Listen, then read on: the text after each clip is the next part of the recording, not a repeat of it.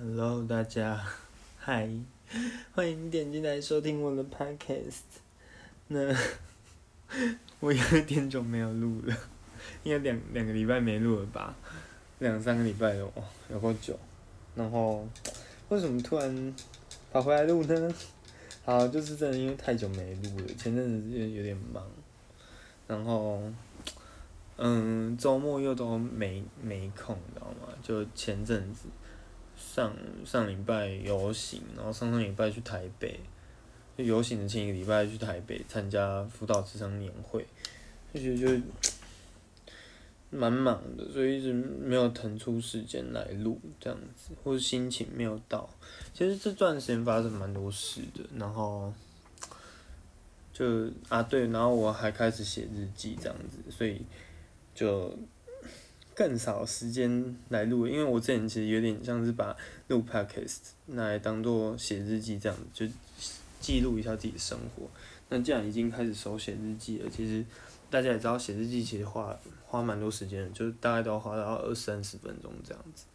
所以其实 有一部分时间就是这样被占用掉了。然后目前就是在调整吧，希望我还是可以持续录下去。对，然后。我今天想来录什么呢？就是我昨天开始又在重追《那西吉雷狼》，就是那部影集，然后又是一个人，结果，嗯，这应该是我第三刷了吧？但这部真的好看。那我我三刷它的，要第三刷它的原因是想说，就是透过看剧来。应用我的智商理论或智商的一些技巧等等的，反正就智商相关专业。结果发现有一点难，这一部有一点难，但应该还是有可取之处啊。但重点就是，我昨天刚看完第一题，然后第一集，然后第一集的大灾问就是，嗯，你敢一个人吃麻辣火锅吗？嗯，然后我其实真的觉得这一部戏真的很好玩的地方就在这，它每一集都有一个大灾问，就有一题都会有一题这样，你敢一个人做什么事吗？那其实这个问题没有什么，没有什么太太怎样的回答，因为敢或不敢听起来好像就两种答案。那敢不代表什么，不敢也不代表什么。那所谓的不敢，难道？就只是就真的是不够勇敢嘛？就是我不敢一个人做这些事，就代表我不够勇敢嘛？其实也不全然。那我敢的话，就代表我就是个够勇敢的人嘛？其实也不一定。那当然每个人状况不同啦，所以在回答这些题目的时候，很多时候不是只有敢或不敢，而是反思到自身在关系里面很常是一个什么样的角色。我是一个很不需要去依赖别人的吗？又或者是说，嗯，我很独立，但我太过于独立了，就像，嗯，剧中的男主角一样，非常的独立，那独立到，他认为这辈子就是要孤单一个人这样子。那我觉得这是一个还蛮好玩的问题啦，所以我就是昨天看那一题之后，我就今天，因为我不敢吃辣，所以我没有点麻辣锅，啊，也不是不敢吃辣，就。吃的小辣而已，所以就不太敢点麻辣锅来吃，所以我就是自己去吃两百五的小火锅这样子，然后，但我不是点麻辣锅，对，只是就真的是一个人去吃火锅，然后其实蛮有趣的。我走进去店里面的时候，就是就就发现哇塞，要等哎，就是哎好像没位置这样，可我就仔细一想，不对。我是一个人，这间店的桌子要么四人坐，要么六人坐。我这个要等，说不定要等很久，而且我前面还有一组四人的，然后就想说，哇塞，那个应该是没有我的位置吧？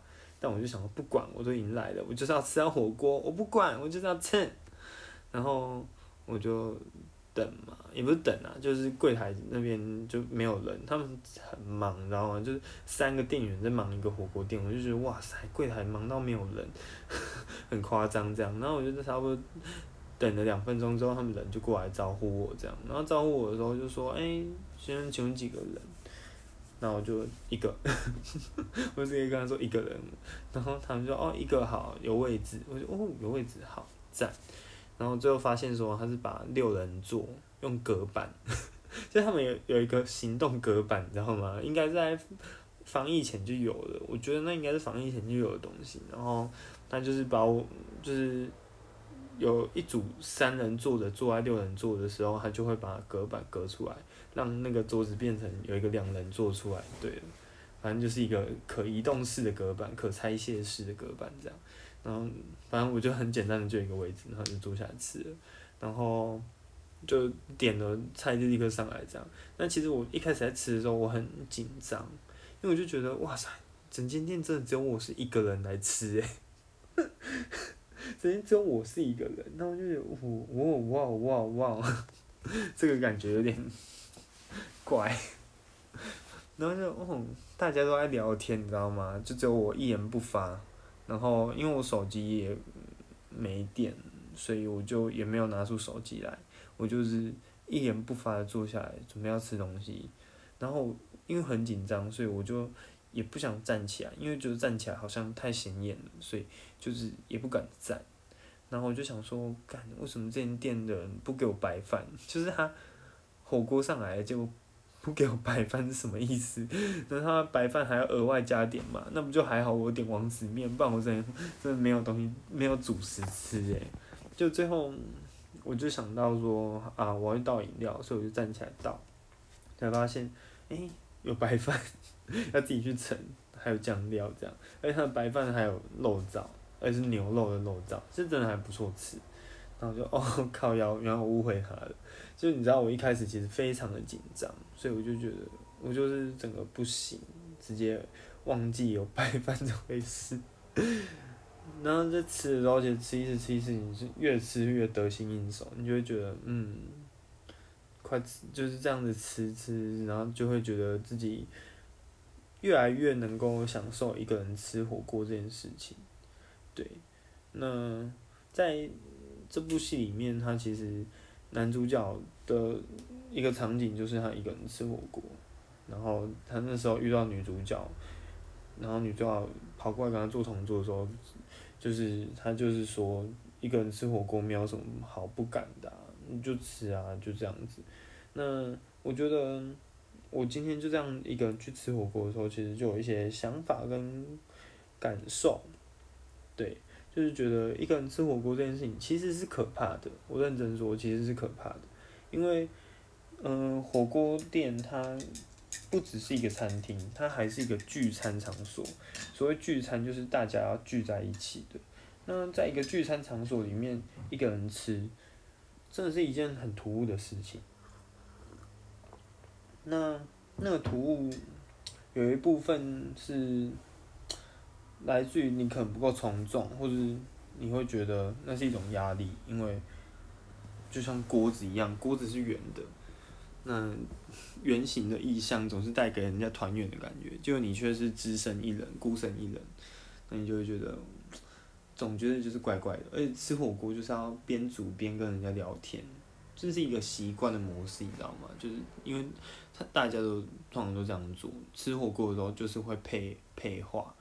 而不是路边摊卤肉饭这样爬起来一一个人就可以吃饱这样，因为它就是要一个聊天的场所吧，所以火锅店很吵，嗯，如果有一天我说不定想要一个人去吃九号码头，但感觉好像不太划算，对，其实就，嗯，就有点像那种感觉，那就是一个大家会大吵大闹、大声讲话的场所，就是吃饭陪话的场所，那。嗯，我一个人去的时候，很安静的坐在那边一个人吃，其实那真的是一种压力，就会觉得，嗯，我什么时候会吃完？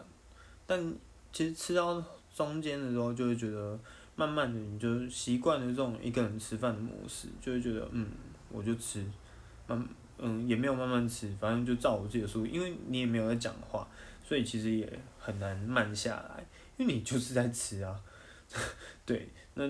可是你是很集中的在吃这个东西，所以就会觉得你也没有因此而随便吃，对。那我在写日记的时候，我写了一个比喻，就是说我好像变成了那锅火锅一样，我只在意食物有没有被我煮熟，我只在意我的火候要怎么控制，然后最后熟了蘸酱吃掉，配着白饭吃下去这样子，那就很神奇，我觉得那真的蛮神奇的，就是那个形容，我觉得蛮贴切的，就当自己变成火锅时。所以一个人吃火锅，最后自己变成火锅，对啊，然后就觉得这真的是一个可以实践的事情，就是一个人去吃火锅，一个人去吃餐厅，我觉得大家真的可以试试看，还蛮有趣的。那做这件事情之前，真的可以配一下这部戏，就是好好的看这部戏，然后你就会发现，嗯，你敢一个人吃火锅吗？这真的是一个很好的问题，也是一个反思生活的问题啦。所以大家不妨想想看，或是做做看。对，那真的做了你会有很多很神奇的感觉吧？我觉得，对啊，嗯，好像是录到这里而已。那。还是我讲的不够细啊，但我觉得好像够了，因为其实我现在要赶快去看那一部戏，不然我等下没时间睡觉了。